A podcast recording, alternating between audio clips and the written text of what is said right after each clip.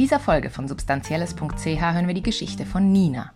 Nina ist 42, hat als Hausärztin ihre eigene Praxis und lebt in Zürich. Sie heißt im echten Leben anders und konsumiert ganz unterschiedliche Substanzen, zum Beispiel LSD, 2CB, Speed, Ketamin, Pilze oder MDMA.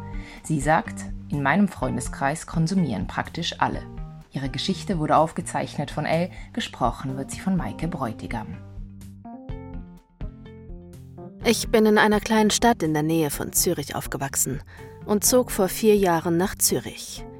Ich hatte die Kleinbürgerlichkeit in Winterthur nicht mehr ausgehalten.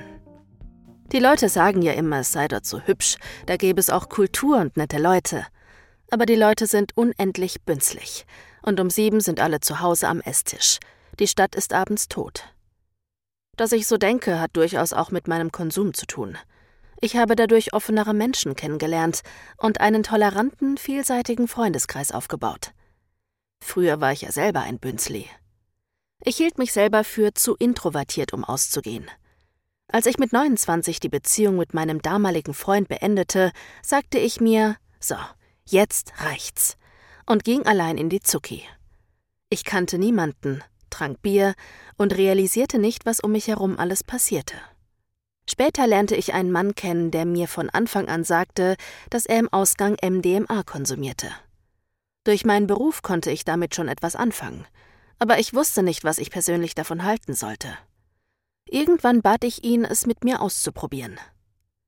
Wir gingen in einen Zürcher Club, er gab mir die richtige Dosis, verbot mir Alkohol zu trinken und hielt mir regelmäßig ein Glas Wasser hin.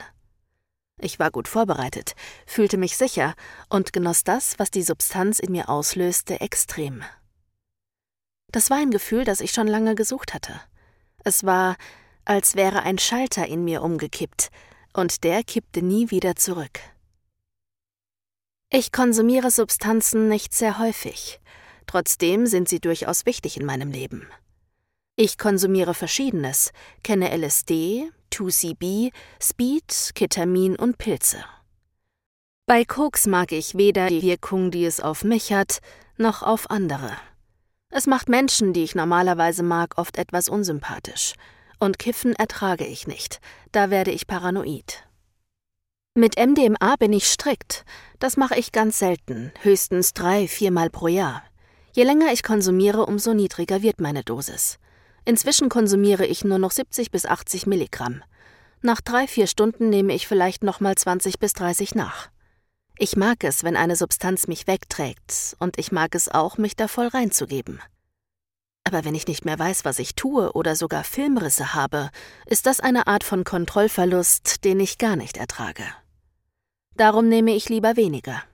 Sobald ich eine Substanz gut kenne, kann ich zudem eine Art Placebo-Rausch abrufen.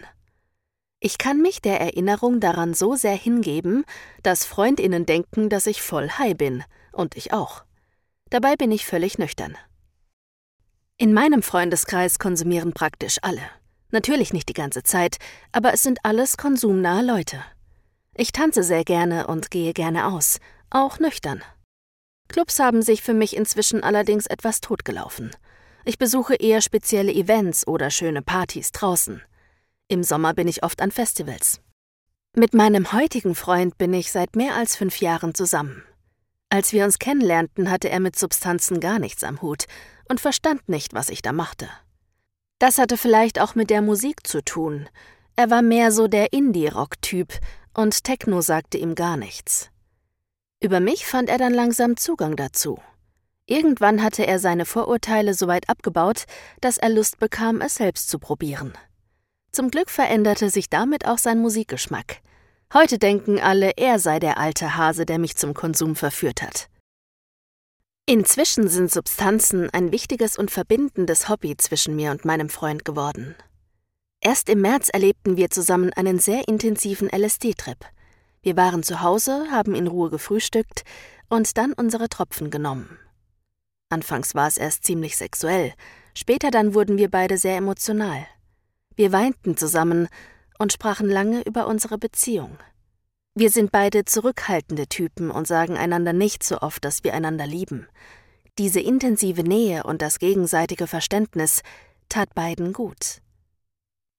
An LSD mag ich, dass es viel ehrlicher ist als MDMA. Auf MDMA hat man immer sehr viele positive Gefühle jedem gegenüber und kann gar nicht anders, als diese auszudrücken. Ich bin sicher, dass ich da schon einigen Menschen überschwänglich liebe Sachen gesagt habe, die ich sonst nicht unbedingt so empfinde. LSD ist anders.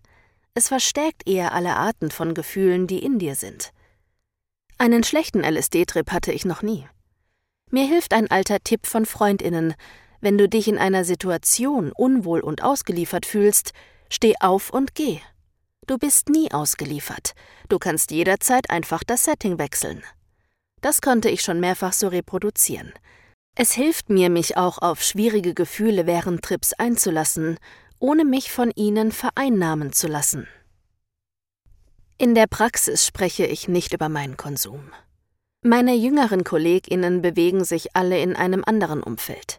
Sie haben kein Interesse an Partys und keine Erfahrungen mit Substanzen. Dafür hat ein älterer Kollege kürzlich Anspielungen gemacht.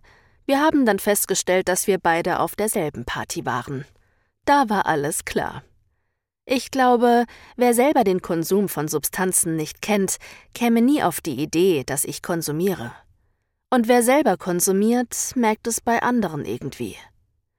In der Praxis habe ich immer wieder mit konsumierenden Patientinnen zu tun, allerdings leider vor allem mit denen, die es lieber lassen sollten. Sie konsumieren die gleichen Substanzen wie wir, aber sie haben psychische Probleme und sind arbeitslos. Sie versuchen damit ihre Situation zu erleichtern.